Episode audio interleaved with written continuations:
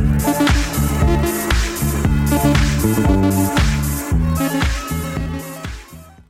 Excusez-moi, j'aurais besoin d'un conseil pour un vin. Je cherche un vin surprenant, jeune, avec une finale émergente. je travaille pas ici, madame, mais ce que vous cherchez, c'est le festival Vue sur la Relève. Ah, je ne connais pas celui-là. C'est un festival qui va avoir lieu du 9 au 20 mai à Montréal.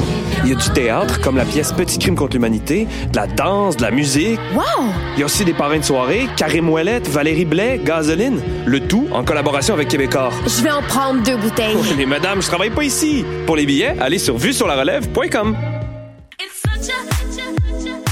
60 minutes de bonheur et de pas de danse. Ça se passe tous les samedis à 14h sur choc.ca avec votre émission du coup qui vous transporte sur la scène électro d'ici et d'ailleurs. Cannes Football Club, 100% foot, 100% débat, 100% Montréal.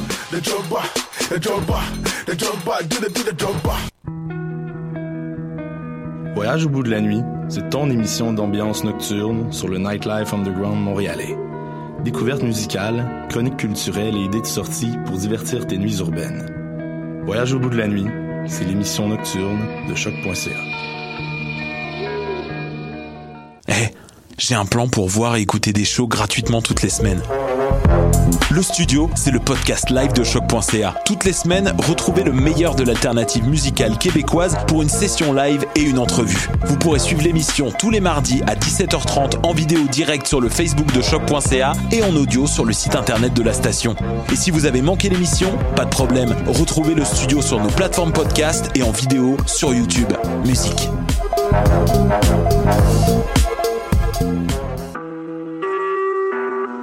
Vous écoutez Choc pour sortir des ondes.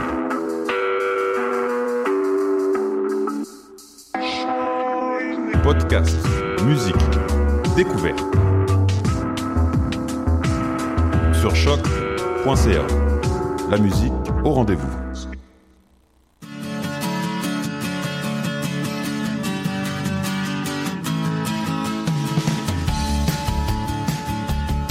Bienvenue sur les ondes de choc.ca. Vous écoutez Tendance Entreprendre, l'émission qui vous fera voir l'entrepreneuriat différemment.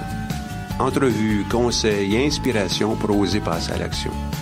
Cette émission est présentée par le Centre d'entrepreneuriat EGUCAM et est rendue possible grâce à la participation de la Banque nationale, partenaire principal du Centre d'entrepreneuriat EGUCAM.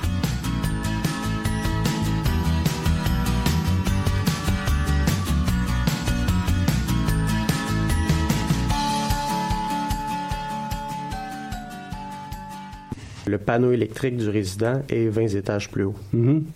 Et euh, pour euh, vous rendre à cet endroit, euh, vous montez votre projet, vous avez eu à, soumettre des documents, à en, parler avec des gens. Avec qui vous avez parlé de ça? Puis quel était votre cheminement? Oui, le cheminement, bon, ça, ça remonte à loin. ça remonte à 2011, l'arrivée des véhicules électriques au Québec, sur les routes du Québec. Et mon père étant maître électricien et moi-même électricien,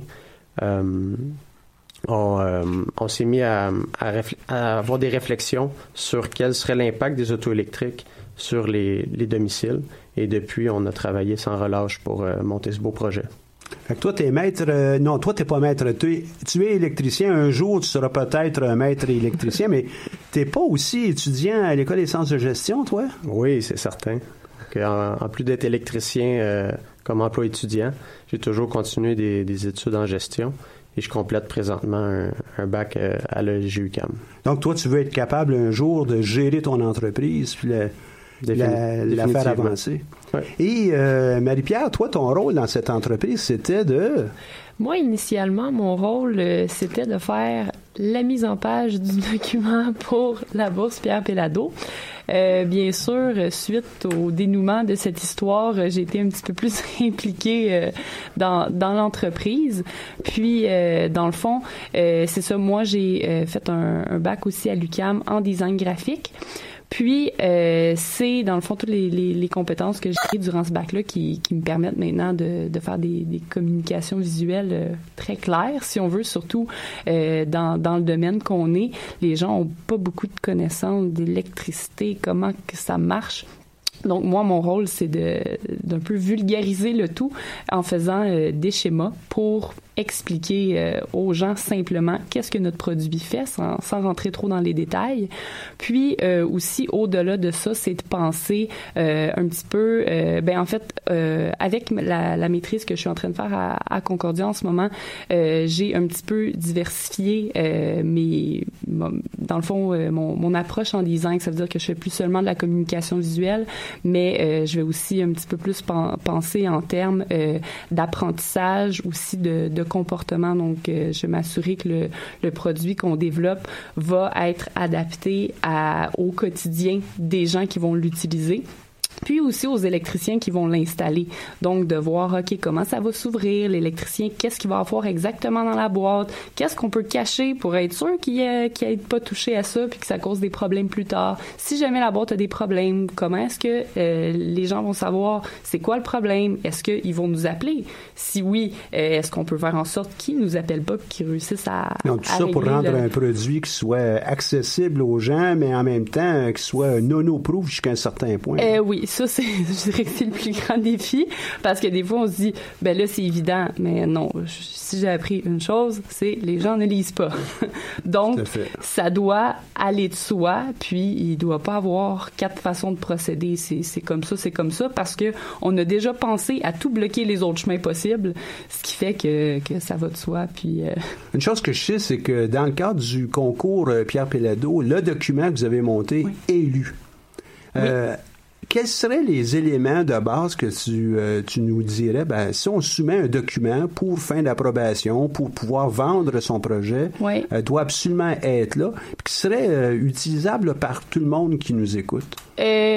Ben, je dirais que dans le fond, c'est certain pour, euh, à partir du moment, selon moi, où tu pars en, en entrepreneuriat, il, il faut que tu, tu te démarques, puis il faut que euh, le, le, le produit que tu pousses ou que le service que tu pousses soit nécessaire. Donc, s'il répond à une problématique, je crois que c'est déjà très gagnant. Puis nous, je crois que notre force, c'est que euh, notre produit répond à une problématique réelle. Puis euh, c'est c'est comme ça qu'on avait euh, parti de notre document. On expliquait le contexte, puis on disait voici la problématique, Euh, puis voici comment on résout cette problématique-là. Donc je pense que ça c'est c'est vraiment des, des éléments gagnants. Euh, puis ça assure aussi tu fais une propre réflexion, on veut, veut pas par le fait même, à savoir, euh, ben est-ce que ce que je développe, ça vaut-tu vraiment la peine? Oui, ok, le problème est vraiment là. Je regarde alentour, il y a vraiment personne qui a adressé ça. Ben let's go, on fonce. Ou ah ben non, au contraire, il y en a quatre autres qui font ça. Bon, ben comment je vais me démarquer de ces quatre autres-là? Ça peut être une autre avenue, mais ça, Donc, tout ça couvert à l'intérieur du document que Oui. vous avez monté? Pour ceux qui nous écoutent, euh, ils ne savent peut-être pas, mais dans, dans le cadre du concours Pelado, c'est six pages maximum. Oui. Ça inclut euh, nécessairement euh, à peu près une page pour euh, le, le curriculum vitae des gens, euh, deux pages spécifiques au côté finance, donc le restant va euh, à description du produit, à qui on va le vendre, comment on va le vendre, qu'est-ce qu'on va faire, comment on va exploiter tout ça. Donc c'est un défi en soi, ça. Ouais, on avait une page et demie qui parlait de notre problématique, euh, du contexte de la problématique, puis comment qu'on, euh, c'était quoi notre solution en fait à ça. Fait que ça prenait quand même une, une bonne partie du document. Là, tu viens de nous parler que vous êtes en train de, de- de peaufiner la conception en tant que telle du produit. Quand est-ce qu'on va voir euh, le prototype de ça euh, en tant que tel? En tant que tel, sur le marché, notre cible est l'automne 2016. Mais on Bravo, veut pas, bravo. On, on veut pas non plus se mettre trop de pression. Euh, il se vend pas beaucoup de véhicules électriques présentement. Donc, euh, on on perdra pas de part de marché si on, on se lance six mois plus tard. Mais on croit que l'automne est une cible qu'on peut réaliser. Est-ce que vous comptez soumettre votre projet à d'autres euh, d'autres organisations, des investisseurs? Comment vous allez faire ça? Euh, on participe à un beau concours organisé par euh, l'AEMA de l'ESGUCAM vendredi prochain. Donc un concours en, en entrepreneuriat une fois de plus, sous forme de pitch. Euh, ensuite de ça, c'est sûr que euh, les gens de l'industrie de l'électricité euh, vont avoir beaucoup d'intérêt à, apprendre à connaître notre produit, autant au niveau d'Hydro-Québec. On voit un, gros potentiel à ce niveau-là. Donc, c'est le genre de partenaire qu'on pourrait aller approcher une fois qu'on va être prêt. Puis le potentiel, quand tu disais avec, par exemple, Hydro-Québec, c'est le potentiel d'alimenter, c'est clair, c'est le seul fournisseur qu'on peut avoir, mais vous pensez qu'il va y avoir un avenir important pour ça, ces, recharges-là? Ben, toujours dans une perspective euh, où le véhicule électrique va euh, devenir un véhicule de masse. Euh, nous, on dépend beaucoup de ça en premier lieu.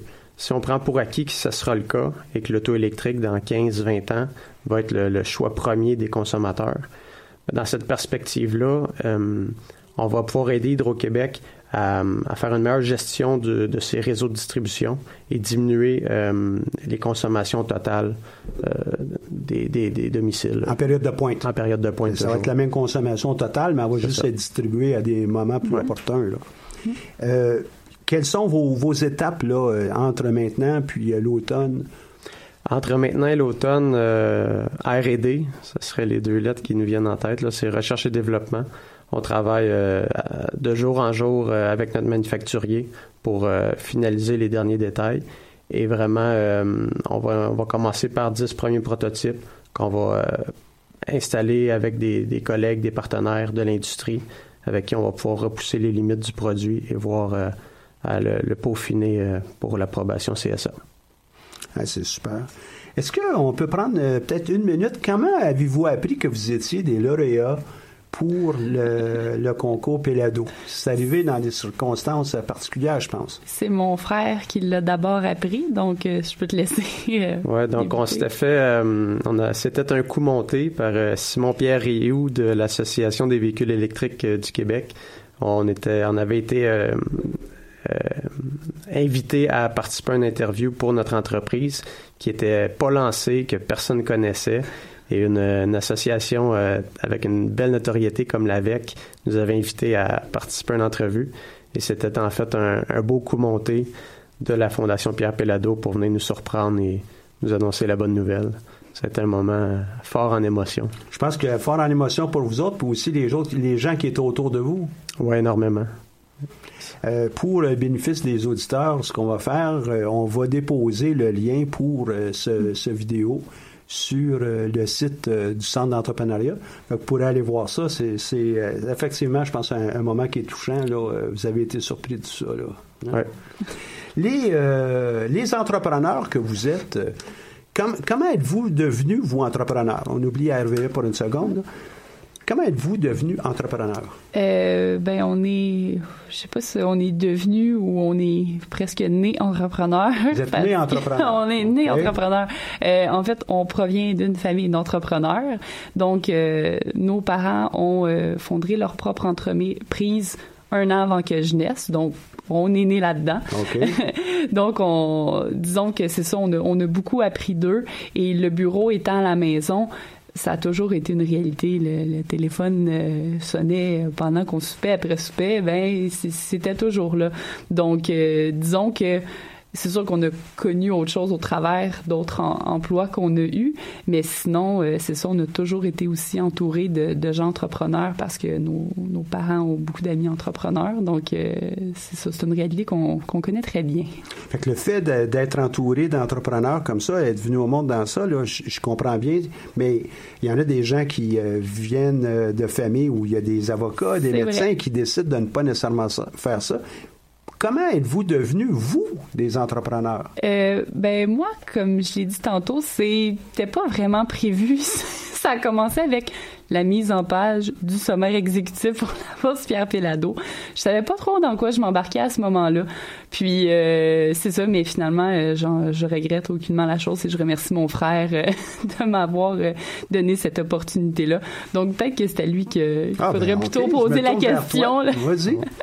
Comment euh, je suis devenu entrepreneur? Bon, ben, je, je crois que c'est une très belle façon de l'apporter. C'est que depuis notre naissance et toute notre enfance, je crois que nos parents nous ont jamais euh, contraints dans aucune de nos décisions, que ce soit pour nos loisirs ou nos sports. Ça a toujours été oui. Et euh, je crois qu'on a été habitué à, à prendre des libres choix sur le plan personnel et sportif. Et euh, de faire la transition au, au niveau professionnel autour de l'âge de, de 20 ans, quand le- les études, euh, la fin des études approche, c'était un cheminement naturel de, de continuer de faire mes propres choix en étant entrepreneur. Et euh, ça m'a fait plaisir de pousser ma sœur à me suivre dans. Ah, tu du l'as pas tout seul, toi, hein? C'est important le travail d'équipe pour, euh, pour toi, pour, pour toi aussi? Énormément. Oui, ben c'est surtout, je pense qu'on on a la chance de se compléter. Donc, euh, lui, il a l'expertise du domaine dans lequel est notre entreprise. Il y a aussi toute l'expertise de ce qui est en, euh, plus sciences de la gestion, donc par son, son cheminement scolaire, tandis que moi, je suis un petit peu plus au niveau design, donc je vais penser plus un petit peu à la, stratégie, puis à voir, OK, avec l'utilisateur, comment ça va se passer, niveau des communications. Moi, je, fais comme, je suis toujours en train de relire ces textes pour être sûr que les communications sont bonnes. Donc, on, se pile pas ses pieds, vraiment, on se complète bien. Puis communication, c'est aussi avec euh, les employés, euh, éventuellement, hein, dans, dans le futur, c'est aussi avec les clients, Mhm. les investisseurs, les autres parties prenantes. Euh, euh, Il y en a beaucoup. là. Mhm. Euh, c'est- pas un petit rôle là, dans lequel tu as embarqué. Là, hein. Non, non, ça, je suis consciente.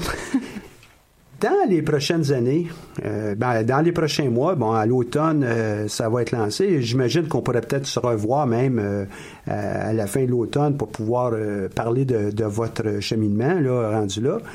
Mais vous allez avoir un paquet d'embûches. Lesquelles vous envisagez entre maintenant et ce moment? Puis, quels sont les moyens que vous mettez de l'avant pour peut-être les... Je crois que euh, le stade des embûches, euh, on en a traversé beaucoup, on a ouvert beaucoup de portes sur le, le plan légal. euh, parce que pourquoi notre, notre produit n'est pas en marché présentement ou qu'il n'y a pas de compétiteur direct, c'est que c'était pas nécessairement possible de le faire avec les, les normes en vigueur auparavant. Et on a ouvert les portes euh, nécessaires à, euh, à permettre d'aller de l'avant. Là, au niveau où on est, on est confiant que le produit va répondre à un besoin qui est réel et qui, qui va vraiment aider les gens à acheter des autos électriques euh, dans les régions urbaines. Donc, les embûches, ça va être euh, de, de- de propager la bonne nouvelle et d'aller cogner à d'autres portes. Mais euh, Quelles ces, ces embûches légales que tu dis là, au juridique? Oui, donc, ben, premièrement, au niveau du code électrique, il y avait une, une zone, gris- zone grise importante sur euh, la faisabilité de, de- de l'installation d'un tel produit. Et euh, on a réussi à passer outre. Euh, ensuite de ça, au niveau du véhicule électrique, encore une fois, dans le code électrique canadien, il y avait très peu de, de réglementation. Donc, on a poussé les, les bons acteurs à adopter des, des réglementations qui sont euh, appropriées. Et qui vont servir euh, l'industrie au complet, pas juste euh, Exactement. RVE, là. Pas juste notre cause, mais la cause des véhicules électriques. Puis après le mois de, après l'automne, lorsque le prototype sera avéré, là, vous allez le remettre à jour peut-être. euh, euh, quels vont être les autres défis que vous envisagez? Ouais.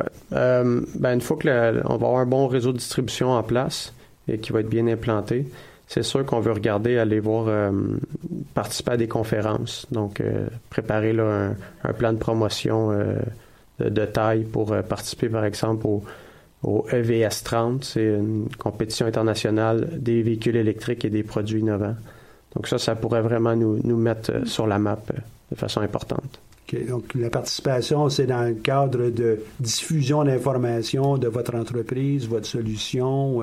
Euh. Euh, vous risquez pas d'être copié à ce moment-là? Euh, c'est un produit de niche. Donc, euh, peut-être qu'on va être copié, mais euh, je soupçonnerais plutôt qu'on qu'on en reçoive des, des offres d'achat. Euh, parce qu'on va déranger des, des gros joueurs dans l'industrie de l'électricité. Donc, euh, c'est plus un produit qui va déranger ces gros joueurs-là et qui va peut-être leur donner en- envie de nous faire disparaître. Plus que j'anticipe. Ah ouais? Et puis, euh, est-ce que vous seriez disposé à, à être dans cette situation-là ou c'est juste vous l'anticipez puis on verra plus tard? On l'anticipe, puis on verra plus tard. Si, si un partenariat avec un, un gros joueur de l'industrie peut aider la cause, euh, c'est sûr qu'on va le considérer. Ben, c'est évident, puis euh, il faut, faut en profiter. Mais qu'est-ce que vous répondriez à ce moment-là que les entreprises qui sont créées ici au Québec éventuellement prennent le chemin pour une autre euh, province ou aux États-Unis? euh?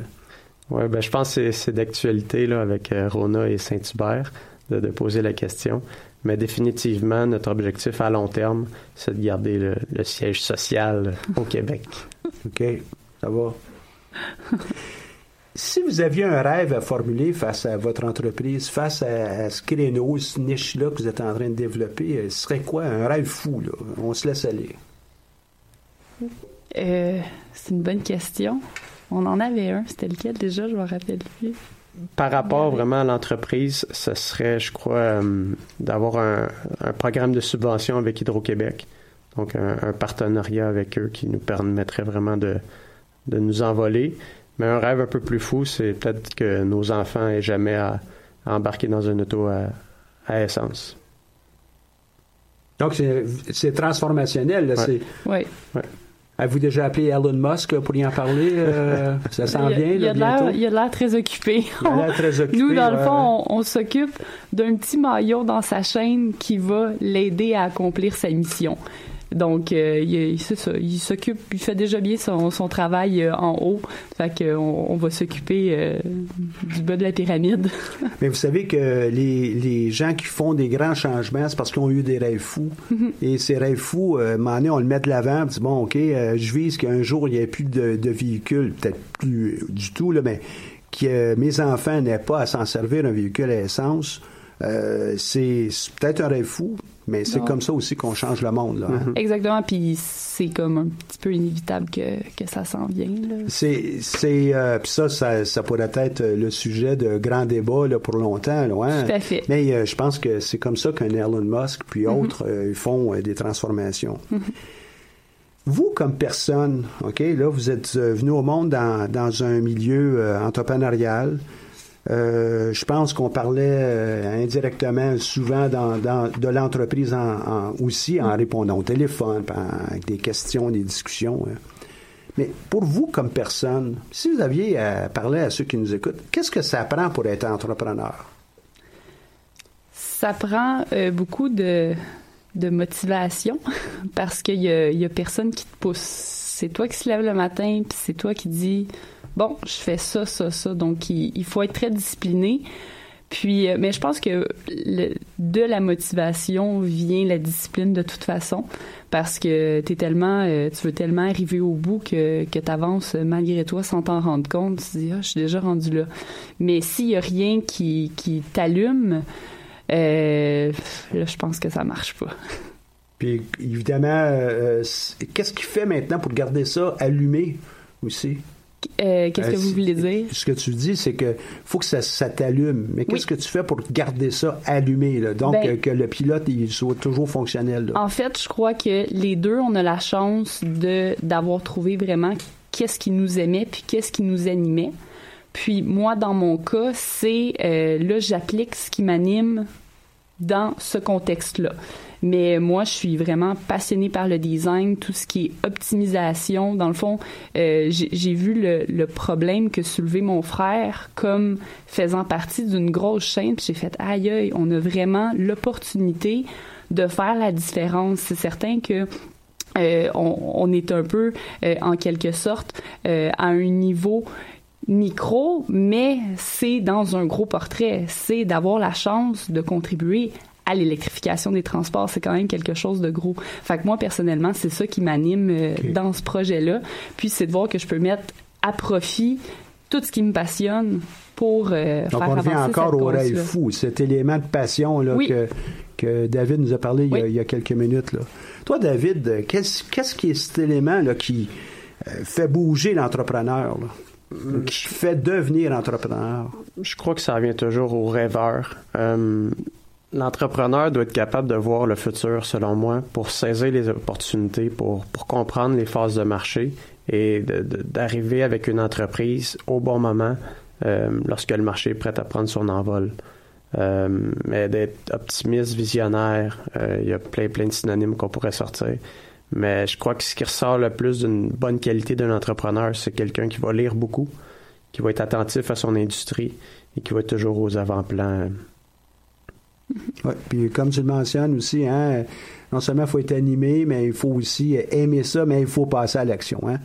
Euh, avoir des beaux rêves, on passe Ouais. pas à l'action. Il y en a plusieurs qui font ça, là, puis euh, ils bougent pas. Mhm. Si euh, je vous demandais aussi euh, de me dire les éléments, peut-être outre le, le 50 000 que vous avez reçu de la, de la Fondation, puis je suis certain qu'ils sont heureux de voir que tout ça, ça progresse, puis ça, ça continue à faire euh, des petits, comme on dirait au Québec. Là. Euh, Qu'est-ce qui vous rend le plus fier de votre démarche à ce jour? Euh, ben en fait, euh, c'est de voir le, le projet se concrétiser vraiment. Quand on a eu notre euh, notre prototype que mon frère a fait les tests euh, il m'envoyait il m'envoyait ah euh, j'ai découvert ça ça ça ça ça. Finalement ça marche mieux que prévu ce qui est quand même rare généralement quand tu fais des tests avec ton premier prototype c'est tout le temps des ah j'avais pas pensé à ça. Merde comment qu'on tandis que là c'était vraiment du des, du feedback positif. Fait que ça ça ça a vraiment été le fun Euh, moi, ce que je suis le plus fier, c'est, d'avoir été patient. Je suis quelqu'un de très, très impulsif, je crois, qui, qui aime bouger les choses rapidement. C'est peut-être une bonne qualité d'un entrepreneur, mais ça fait quand même cinq ans que je m'investis sur ce projet. Et considérant que le, le marché n'était pas prêt à ce que notre entreprise soit lancée en affaires, et je voyais pas le potentiel d'affaires en 2011, par exemple, tandis qu'aujourd'hui, je crois qu'on est à la croisée des chemins pour l'auto électrique le moment est opportun cinq ans plus tard. Donc, c'est euh, de, de ton côté, c'est tu dirais, ben, faut être patient aussi. On- ça se passe pas euh, d'un clin d'œil là, euh, d'un claquement de doigts là. Ça fait cinq ans que j'y crois, mais si, ça, ça, y croire, ça parle pas sur le T4 à la fin de l'année. Ah, ok, correct. Alors, toi, tu, ben, ce sera pas un T4 avec l'entreprise, ça va être un là T4, ça va être pour tes revenus à toi, ton salaire. Euh, maintenant, si vous aviez un conseil à donner à un autre entrepreneur, à une équipe entrepreneuriale, à bon, à des gens qui aimeraient ça un jour là. Euh, moi, j'aurais de, de vraiment y aller avec euh, ce qui, euh, les, les passions puis ce qui motive.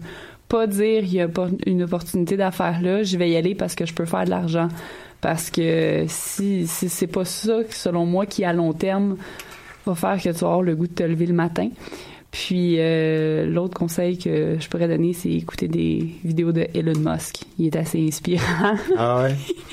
Ça ça, nous- c'est pour ce, de- ce, ce domaine-là ou pour tous les domaines? Ah, pour tous les domaines, oui, oui, non, ça adonne que, euh, ben, Elon Musk, je veux dire, il est autant SpaceX, Mhm. solaire, tu sais, il est pas nécessairement seulement dans les véhicules électriques, mais euh, des fois, on, on est comme, ah, puis là, on fait des petites soirées Elon Musk, puis là, on écoute ses vidéos, on est comme, OK, go, s'il était Ça capable de faire ça, on est capable aussi. Effectivement, hein, quand on, on s'entoure euh, de, de gens qui vont être positifs euh, autour de nous, ça va avoir beaucoup plus de chance. Euh, Mhm. Les joueurs de golf aiment ça jouer avec d'autres joueurs de Ouais. golf pour être capable d'être mobilisés, Mhm. motivés, mis au défi hein, continuellement. Ah, il vient de me battre, la prochaine fois, c'est moi qui vais le battre. C'est vraiment important, Mhm. ce milieu-là. Là. Tout à fait. Très, très. Et je crois que participer à des concours en entrepreneuriat est vraiment un atout clé. Ça permet de nous mettre au, au pied du mur, d'aller chercher des ressources comme le centre d'entrepreneuriat de, de l'EGUCAM et d'aller vraiment euh, au-delà de ce qu'on pourrait faire dans un contexte normatif. Donc ça, c'est vraiment un, un gros conseil que je donne à tout entrepreneur qui peut nous écouter. Puis ceux qui n'ont pas accès à des, des concours, euh, est-ce qu'il y en a ailleurs? Est-ce que tu es au courant? Puis je n'essaie pas de te mettre en boîte, là, je pourrais répondre euh, aux besoins ou compléter. hein. Ben, il y en a de multiples. Premièrement, le GUCAM, euh, mais je, je sais, bon, par exemple, il y a beaucoup d'incubateurs, d'accélérateurs qui organisent de, de nombreux concours. Je pense au District 3, à la Maison Notman.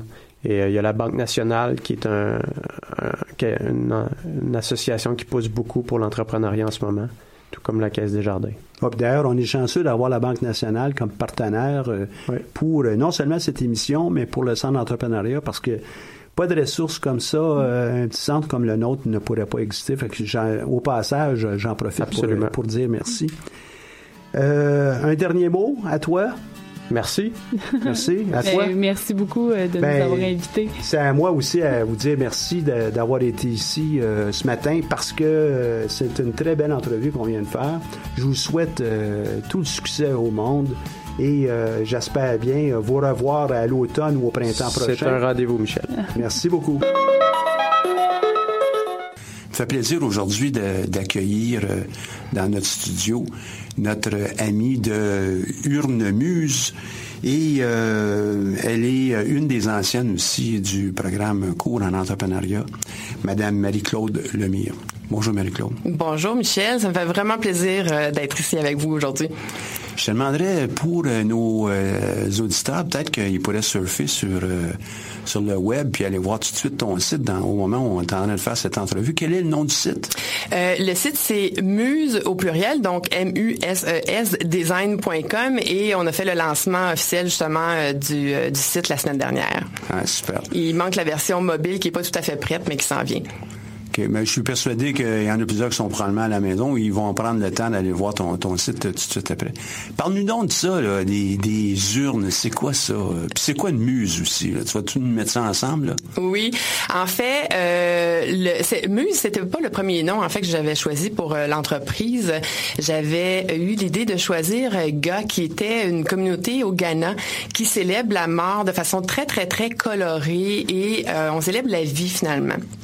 Et euh, par la suite, euh, je trouvais que les référents étaient difficiles à faire pour les gens et c'était pas évident en fait euh, de euh, co- comme nom d'entreprise. Puis tout d'un coup, Muse m'est venu et euh, je trouvais que c'est très à propos parce que les muses, c'est des inspiratrices et souvent quand les gens décèdent, on va garder euh, le côté positif, on va être inspiré par les, euh, les grandes choses que ces gens-là ont fait. Alors je trouvais que, que c'était euh, c'était très à propos en fait comme euh, comme nom d'entreprise. Si je me souviens bien, tu as, une belle histoire aussi qui nous permet de, de colorer, de, de colorier même euh, euh, ce propos-là. Pourrais-tu nous en parler? Oui, en fait, Si je me souviens bien, il y a quelqu'un dans ta famille qui oui, euh, en fait, agit, euh, l'histoire. comme muse pour oui, toi. oui, tout à fait. En fait, Et pour les gens qui l'en- l'entouraient, là. Tout à fait. En fait, c'est euh, c'est mon beau-père qui était une personne euh, très, très, très exceptionnelle. Il y a d'ailleurs une, une, salle à l'UQAM maintenant à son nom, euh, Jacques Larue Langlois. C'était quelqu'un daté, de, très euh, extraordinaire et il a été, il a été pour beaucoup de gens un ambassadeur finalement. C'était un genre, un- quelqu'un qui aimait le théâtre, qui était aussi critique littéraire. Donc, ça a été impossible quand il est décédé finalement de d'acheter une petite boîte euh, en métal avec une croix dessus. Et euh, on a eu la chance d'avoir dans la famille, en fait, un de ses amis qui était ébéniste, qui a fait une urne en bois, qui était cylindrique, qui était toute simple, qui était magnifique. Et j'ai trouvé ça dommage, en fait, que euh, la majorité des gens n'aient pas accès à ce genre de produit qui représente davantage euh, la personne, qui reflète la personnalité finalement et qui nous permet justement de se remémorer euh, d'une belle façon la personne qui est décédée. Donc, euh, euh, l'idée est partie de là, mais je, dirais que l'idée de travailler dans le funéraire était pas au départ quelque chose qui m'intéressait beaucoup. Mais à force de chercher des, euh, des idées d'entreprise, et celle-là revenait tout le temps, euh, même à un moment donné, euh, la fille d'une de mes amies est décédée euh, à la garderie. Et euh, de façon instinctive, je suis allée voir sur le web qu'est-ce qu'il y avait disponible pour les enfants. Et été très, très euh, déçue par le par ce que je voyais. Je trouvais ça un peu un peu kitsch, puis un peu désolant finalement comme comme produit. Et de là est née euh, l'idée peut-être de, de, de faire des urnes beaucoup plus colorées, beaucoup plus euh, euh, représentatives, Vivantes, en fait. vivantes, inspirantes finalement. Et euh, j'ai euh, j'ai décidé d'aller suivre un cours de verre. Euh, puis là, c'est là que je me suis rendu compte qu'il y avait vraiment des spécialistes puis des artistes qui étaient doués pour faire euh, faire des beaux produits. Et euh, je me suis plutôt dit que je serais mieux d'être gestionnaire finalement de cette entreprise-là que euh, là, les faire de mes mains. Donc c'est ça a été les débuts et, et l'idée revenait tout le temps, tout le temps. Donc euh, je pense que c'est plus euh, l'idée qui m'a choisi que moi qui ai choisi l'idée. Mais aujourd'hui, j'en suis très fière et très contente. Et toi, t'as, t'as, euh, autour de tout ça, tu as aussi beaucoup de background. T'as, pourquoi tu as décidé de devenir entrepreneur? Puis, Ben, je pense que c'est c'est une fibre en fait à l'intérieur euh, qui était là depuis très longtemps. Et euh, ben, dans ma famille euh, mes parents ont déjà eu euh, des entreprises. Donc c'est aussi quelque chose que j'ai vu de, de, de très longtemps. Et j'ai j'ai j'ai eu la chance, par exemple, durant euh, quelques années de travailler au gouvernement fédéral, ce qui m'a permis d'avoir euh, une relation travail-famille intéressante, mais je savais que viendrait le moment où j'aurais vraiment besoin de déployer mes ailes et euh, de, de, partir une entreprise. Donc, euh, du droit finalement à la communication. Je travaille aussi en relations internationales, en commerce international au World Trade Center Montréal. Et je pense que tout le background et le fait que j'ai travaillé euh, justement à développement économique Canada, je travaillais auprès des, je travaillais en communication, mais quand même auprès des PME. Et je pense que là, ça a vraiment nourri euh, mon désir finalement d'avoir moi aussi euh, ma propre entreprise. Ah. C'est vrai que la pomme, lorsqu'elle tombe pas loin de l'arbre, euh, ça, va déjà avoir une bonne partance. Mais après ça, être dans un milieu qui nous amène à rencontrer et à voir des exemples d'entrepreneurs, c'est toujours inspirant. Puis on se rend compte que les gens sont capables de le faire. Si eux peuvent le faire, ben pourquoi moi je peux pas le faire aussi là? Tout à fait. Ça, c'est un grand exemple. Tout à fait. Puis il y a des entreprises au Québec, des PME qui sont tellement inspirantes, des gens tellement inspirants qu'on a le goût aussi de participer à cette, cet effort collectif-là pour euh, euh, faire un pas de plus vers l'économie, en économie finalement, parce que je pense que les PME au Québec, c'est porteur d'économie. Toi, tu étais dans un milieu où tu pouvais en voir beaucoup, des gens qui sollicitaient de l'aide ou les gens où on voulait peut-être même proposer de l'aide parce qu'il y avait un beau potentiel. À quel endroit on pourrait revoir ça, d'autres entreprises, d'autres exemples de, de, beaux entrepreneurs comme ça ou de belles entrepreneurs? Ben, euh, des portraits d'entreprise, on en voit partout, hein, dans les revues, tout ça. Et je pense que c'est important justement de, euh, de, de, s'entourer finalement de, de gens qui vont nous aider justement dans, dans, dans ce milieu-là. Et moi, j'ai eu la chance, euh, ben, j'ai eu la chance en fait, j'ai, j'ai décidé d'aller à la porte de, de enseignement PME, euh, enseignement la CEDEC, euh, qui est maintenant PME Montréal. Et je pense que ces organismes-là nous aident justement, un, à côtoyer euh, des gens, des entrepreneurs euh, inspirants qui vont nous aider, faire euh, un peu de, de collaboration ensemble. Et c'est des organismes qui nous aident aussi à cheminer dans notre parcours d'entrepreneur, tant au niveau du financement que des conseils. Et moi, j'ai eu la chance d'avoir une, et avec le centre d'entrepreneuriat aussi de l'UCAM, d'avoir des faudrait gens... Pas l'oublier. Faudrait surtout pas l'oublier, d'avoir des gens qui sont capables de bien nous aiguiller, de trouver euh, les bons partenaires ou trouver euh, des, euh, des filons intéressants. J'ai eu la chance justement avec PME Montréal d'avoir une conseillère qui m'a suggéré pour le développement de mon prochain produit euh, de faire affaire avec un CCTT qui est un centre euh, collégial de transfert euh, technologique qui permet justement aux entreprises de bénéficier de la recherche qui se fait dans les dans les, les, les cégeps. Donc c'est des projets aussi qui peuvent être financés par le CNRC, par les programmes Paris. Donc c'est des Puis Paris pour les pour les gens qui nous écoutent, c'est le programme d'aide à la recherche industrielle. Tout à fait. et c'est des programmes qui euh, qui demande en fait, oui, un investissement de notre part, mais qui amène tellement beaucoup aussi au niveau du financement, au niveau de l'aide. Euh, le CNRC m'a permis d'avoir euh, ce qu'ils appellent des visites industrielles, des visites interactives. Donc j'ai eu un, un 15 heures avec l'Innocente qui est en train justement de développer mon euh, mon plan d'affaires pour euh, à l'international pour le nouveau produit qu'on va développer. Et on va avoir, je vais avoir aussi un autre 15 heures avec euh, le CRIC qui va faire le bilan normatif puis la recherche de brevets. Donc ça, c'est toutes des, des sommes que j'ai pas à investir personnellement. C'est sûr que je m'investis de mon temps, mais c'est des aides qui sont, je veux dire, incalculables. Oui, c'est sûr que pour des consultants à 100 ou 200 dollars de l'heure, si on avait payé de nous-mêmes par le biais de l'entreprise, c'est des choses que les petites, très petites entreprises peuvent pas se permettre euh, souvent. Ça, ça, fait juste retarder leur développement. Tout à fait. Tu as mentionné le CRIC. C'est quoi ça, le CRIC? C'est le Centre de recherche industrielle du Québec. Parfait. Merci beaucoup. Oui.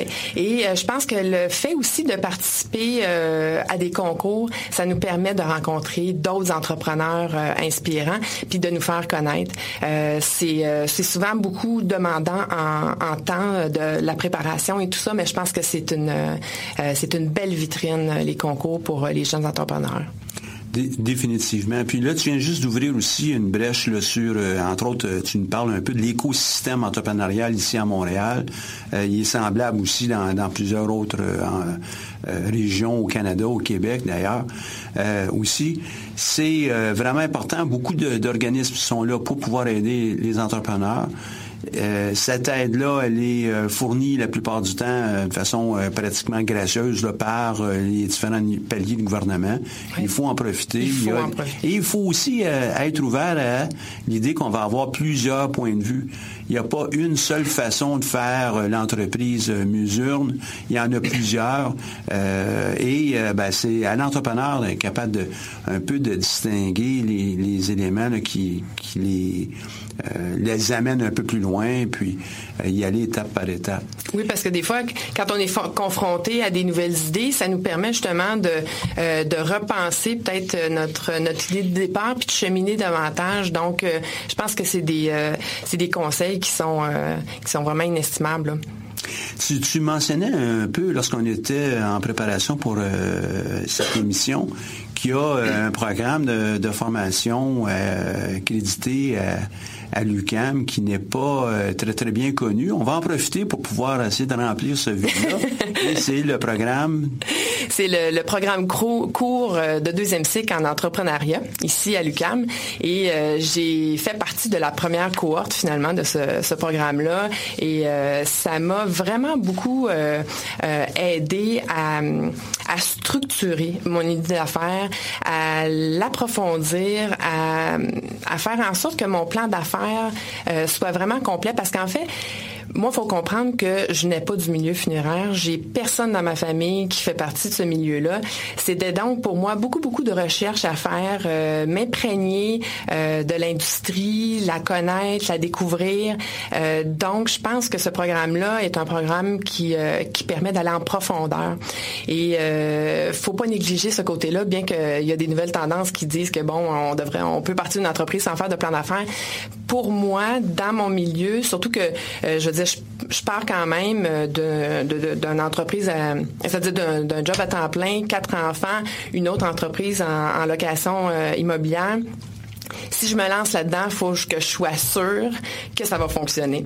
Donc, euh, ça m'a vraiment permis euh, de, de, de, faire le travail en profondeur et j'ai eu vraiment des bons commentaires, en fait, euh, des autres organismes. Je suis allée voir par la suite parce que mon plan d'affaires, il y avait de la rigueur, puis je pense que c'était monté de façon très structurée. Et ce programme-là permet justement pendant un an d'avoir toutes les facettes finalement de, de, de ce qu'on va vivre en entreprise, au, au point de vue de la comptabilité, au niveau de l'idée d'affaires, euh, le juridique, le marketing. Donc, c'est très, très, très complet. Ça devrait être connu davantage. et, euh, ben, je te remercie beaucoup de, nous faire euh, cette publicité. J'ai la chance, moi, d'enseigner dans ce programme, puis de t'avoir accompagné, d'ailleurs, il y a quelques années. Euh, tu as euh, indirectement parlé euh, de, l'écosystème qui appuie, mais il faut aussi comprendre, lorsqu'on se lance en entreprise, l'écosystème dans lequel on embarque. Et c'est là où il y a du beaucoup de travail à faire, comprendre le milieu, comprendre les codes de ce milieu-là, parce que c'est quand même un milieu qui est assez fermé, que dans lequel toi tu as décidé de t'embarquer. comment tu peux découvrir puis trouver toute l'information qui appuie ton entreprise dans, dans un milieu qui, qui est peu connu, en fait? Mais en fait, c'est sûr qu'au niveau euh, de l'industrie funéraire, j'ai fait mes recherches euh, par moi-même. Euh, c'est sûr que maintenant avec le web, c'est quand même assez facile de trouver de l'information. c'est des heures et des heures et des heures de, recherche. Et je pense que c'est quelque chose qui est pas négligé de faire de façon continuelle. Je veux dire, il faut quand même toujours se garder à jour dans les statistiques, qu'est-ce qui se passe dans l'industrie. donc ça, c'est une, c'est un devoir, je pense, de l'entrepreneur de se garder euh, à jour euh, dans son milieu. Et euh, j'ai aussi essayé de m'entourer pour euh, combler les lacunes que j'ai, entre autres au niveau de la fiscalité, de la comptabilité. Ben, on peut pas, on peut pas tout faire, on peut pas être bon dans tout. Puis c'est un des défis, je pense, de l'entrepreneur. C'est dans une semaine, en fait, dans la vie de ton, entreprise, au début surtout, on fait tout. On fait les médias sociaux, on fait notre comptabilité, on fait le développement d'affaires, on fait la création, on fait. Donc c'est c'est c'est c'est très demandant, mais à la fois c'est très stimulant parce que on peut choisir aujourd'hui qu'est-ce que on, on est le plus apte à faire et bon, euh, ça nous permet justement d'être très productif dans ce qu'on fait. Mais je pense qu'il faut s'entourer justement de gens qui vont mm. combler euh, les lacunes pour. et moi, justement, le fait d'aller avec un organisme comme PME Montréal au centre d'entrepreneuriat, ça a permis de combler des lacunes peut-être au niveau de certaines choses que moi j'ai pas. Et même si je considère que j'ai quand même pas mal de qualités au niveau de l'entrepreneurship, il reste qu'il faut, faut bien s'entourer faut bien s'entourer, puis il faut prendre le temps aussi pour pouvoir bien faire les choses. Euh, afin d'avancer de façon assurée, non pas ben, j'avance un petit peu, j'en recule deux, trois. Là, hein? Oui. Toi, ton parcours euh, entrepreneurial pour cette entreprise, il s'échelonne sur quelques années. très long, puis euh, j'ai j'ai quand même gagné deux, deux concours d'entrepreneuriat, puis s'il y en avait un pour le plus long démarrage au Québec, je pense que c'est moi qui le gagnerais. ça a été ça a été très long et ça a joué un peu sur sur mon moral aussi à un certain moment donné parce que quand les choses avancent pas assez rapidement, euh, les, ça, mine un peu notre confiance euh, en nous. Mais euh, c'est un cheminement que, que finalement, quand je regarde maintenant avec un peu de recul, je pense qu'il se devait d'être comme ça. J'étais dans, justement, c'est ça, j'avais un emploi temps plein, j'ai quand même quatre enfants en bas âge, j'ai une autre entreprise et je faisais ça par les soirs, les fins de semaine. J'ai aussi euh, décidé en fait de travailler avec des artistes et des designers qui font la création euh, des zones funéraires. Et c'est bien que c'est un projet qui les stimulait beaucoup. Euh, il arrive souvent, en fait que ce qui est arrivé souvent, c'est que les gens étaient très emballés par mon projet, mais c'est pas c'est pas leur core business de faire des urnes. Donc c'est un projet qui s'inscrit en marge de, de ce qu'ils font dans la vie de tous les jours. Ils sont sollicités par d'autres. Donc j'ai encore même actuellement euh, des, artistes que j'ai sollicités ou des designers qui euh, qui sont pas actuellement dans la collection, mais qui travaillent sur un modèle, qui vont se greffer éventuellement à la collection. Donc, le processus de création pour eux a été long et euh, pour moi aussi de, de, convaincre en fait les gens d'embarquer, euh, de, de faire en sorte que ce projet-là fasse vraiment partie de leur de, de, leur, activité de création ça a été long et je ne pouvais pas laisser mon emploi euh, à temps plein tant que j'avais pas justement cette collection-là. Donc les choses ont, par elles-mêmes été assez longues. Et euh, ben aujourd'hui, je suis un peu soulagée justement que la collection soit montée. Euh, je passe déjà à la deuxième phase de l'entreprise, qui est la création d'un nouveau produit qui, elle, va être la, la, un produit de, de muse de mon entreprise, les autres étant des produits finalement de d'autres créateurs. Et euh, je respecte finalement ce cheminement-là parce que je pense que, bon, il, était dû pour être comme ça. Puis, euh, ça, prend le temps ça a été très difficile, mais maintenant, je suis très contente. ça prend le temps que ça va prendre. Tout à hein. fait. Et puis, euh, euh, pour, sans vouloir évidemment t'enlever ton titre de l'entrepreneur qui a été la plus euh, persistante et euh, tenace pour pouvoir euh, lancer une entreprise. Mais en gros, ça prend à peu près du moment où les gens pensent à ah un jour j'aimerais me lancer en entreprise jusqu'à jusqu'au moment où ils vont commencer à préparer les premières choses, c'est à peu près deux ans. Lorsqu'ils commencent à préparer les premières choses, ils se rendent compte que ça prend à peu près deux ans de ce moment-là jusqu'au lancement en tant que tel de l'entreprise. Évidemment, ben, le lancement en tant que tel peut être fait sur une longue période de temps. Donc, on, est vraiment dans, un, environnement où ça va prendre du temps. Et puis ça, c'est dans les bonnes moyennes que je te parle. Oui, sauf qu'on est on, est confronté, euh, je trouve, ces années-ci à des startups qui démarrent tellement rapidement au niveau des, technologies, les startups euh, technologiques. Et dans le journal des affaires, il y a euh, le journaliste Bro qui a fait, mm-hmm. il y a quelques quelques mois, a fait une espèce de lancer un défi, partir une entreprise 7 jours avec 700 dollars. Et quand tu regardes ça, tu t'assois, tu fais comme, mais mon Dieu, je suis bien lente ou pourquoi ça a été si long, moi?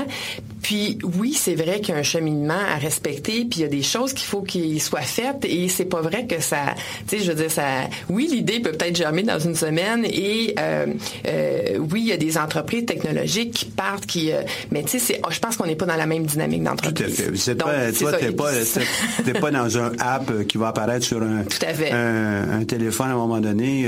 tu es dans quelque chose qui, qui est plus traditionnel, mais même les gens qui font des apps sont pas réveillés matin, connaissent rien dans ça, puis la semaine d'après, ils ont déjà un app. C'est pas vrai.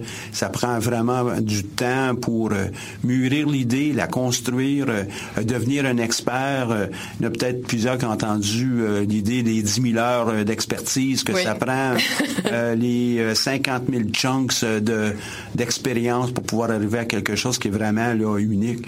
Ben, on est quand même dans ça. Bien qu'il y en a qui réussissent à, à faire des petites choses, hein, je vais les appeler comme ça, rapidement. Il y en a aussi, à l'occasion, qui sont capables de faire des grandes affaires très rapidement, mais c'est plutôt dans la rareté. Je voudrais juste euh, te mentionner, tu le sais probablement, il y a à peu près 20 000 entreprises, entre 15 et 20 000 entreprises qui sont créées par année.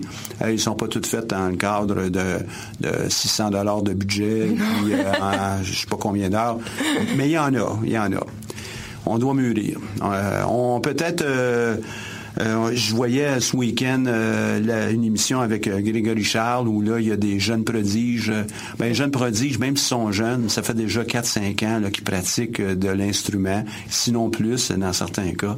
Ben, c'est comme ça aussi qu'on devient un overnight success dans, dans l'émission de Grégory Charles. C'est overnight, mais ça fait 5 ans que tu pratiques. Oui, tout à fait. C'est que souvent, on est, on est impressionné par les histoires à succès, mais derrière les histoires à succès, souvent, c'est ça, il y a, un parcours qui, c'est ça, qui qui a demandé beaucoup de travail.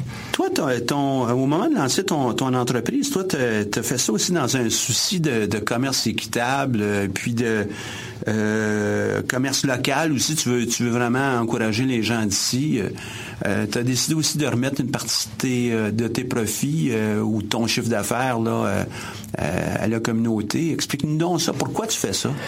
Euh, ben parce que c'est moi finalement. C'est je, suis comme ça. J'ai un côté environnemental très fort euh, euh, j'ai un côté équitable très fort. J'ai des valeurs et ces valeurs là transcendent mon entreprise finalement. Donc c'était très important pour moi dès le départ que ça fasse partie de ma stratégie. J'ai choisi justement de, commencer à travailler avec des, des designers d'ici parce que je trouve qu'on fait de très belles choses au Québec des talents euh, qui doivent être euh, être reconnus finalement. Puis euh, on doit, je pense qu'on se doit finalement de favoriser au départ notre notre marché à nous. Je dois dire que dans ma collection, j'ai quand même quelqu'un de Seattle qui qui s'est qui s'est greffé à ma collection. C'est quelqu'un que j'admirais beaucoup et j'ai me suis pas tracé de barrière finalement pour dire que ce serait juste des, des gens d'ici, mais c'était très important pour moi que ce soit des gens d'ici. Euh, justement, il y a 1% des, euh, des ventes qui vont euh, servir à, à, fournir des urnes à des, euh, des familles finalement qui ont peut-être pas les moyens justement de, de s'en procurer une. Et parce que le décès d'un enfant, c'est, quelque chose qui me touche vraiment beaucoup. Et j'ai à, à, travers justement tout le développement de l'entreprise, c'est un souci euh, constant. Donc, euh, je livre les, euh, urnes dans un sac qui a été fait par une designer à Montréal. Et c'est un sac qui, qui est d'inspiration japonaise, furoshiki, et qui, le nouage fait partie d'un rituel. Et c'est important pour moi que ce sac-là soit beau et puisse servir. Et c'est ce qu'on dit aux gens quand ils achètent l'urne. Vous pouvez garder les souvenirs, quelques souvenirs aussi dans le sac pour que le sac ait une, vie qui, qui, qui, serve pas juste au transport de l'urne, mais qui puisse euh, avoir une pérennité finalement. Donc, assurer encore euh, par le biais de l'objet euh, une vie, une joie de vivre aussi, puis une continuité. Là. Exactement. Tu beaucoup dans le symbolisme avec tout ça. Là. Oui, effectivement, mais je pense que c'est ça fait partie des rituels du deuil d'avoir des, des symboles. Et c'est juste que peut-être que moi, mes symboles à moi sont un petit peu plus colorés, inspirés par la vie et euh, que, que, certains autres, mais je pense que c'est porteur de symbolisme, euh, effectivement. oui, si, euh, si tu avais la chance, je pense que c'est quelque chose à, entendre. Les thanatologues, les, grands salons là, ici à Montréal, entre autres, je me souviens avec Magnus Poirier d'avoir eu, euh, euh, pas avec Magnus en tant que tel, mais avec la descendance, des discussions autour du rituel. Et il y a beaucoup de changements qui se font au cours des dernières années qui font que ben, eux sont, ils se remettent en question aussi. Mais cet élément de rituel nous permet de faire un passage qui est qui est euh, positif, euh, qui n'est pas juste une perte, mais euh, il y a aussi un, renouveau, puis il doit être appuyé. Je pense que tu t'inscris bien dans ça. Oui. Toi, comme entrepreneur, qu'est-ce qui te plaît le plus maintenant comme entrepreneur? Tu, tu sembles nous dire que tu travailles beaucoup, tu, tu, es, tu touches à tout. je pense que c'est la liberté. Euh, la liberté de choisir, la liberté de penser, la liberté d'agir, euh, la liberté de ses horaires, euh, quoique c'est assez contraignant, mais ça me permet quand même d'avoir une conciliation travail-famille qui est super intéressante parce que je peux travailler le soir une fois que les enfants sont couchés. j'ai j'ai la possibilité s'il y a quelque chose à l'école durant la journée de me déplacer puis d'y aller, d'être présente. ça fait en sorte que je travaille probablement beaucoup plus d'heures qu'avant, mais elles sont réparties de façon à ce que ce soit intéressant pour tout le monde, pour moi, pour euh, euh, pour la famille. Donc euh, ça, je trouve ça très intéressant et le fait d'avoir le contrôle, le contrôle sur nos idées, sur, tu sais, je viens d'un, j'ai travaillé quand même très longtemps dans un, ministère et j'ai, j'ai, j'ai été bien servi par la fonction publique, mais reste que il y a des paliers d'approbation qui font en sorte que euh, tout est long, tout est euh, euh, laborieux, alors que présentement, je, je, je savoure cette, cette possibilité de prendre moi-même les décisions, de les réfléchir, de oui, de m'entourer de gens qui vont m'aider à prendre les bonnes décisions, mais c'est ça, d'avoir le contrôle sur ce qu'on fait, puis euh, de, de, pouvoir justement donner vie à nos rêves, euh, c'est super important. Puis je pense que c'est ce que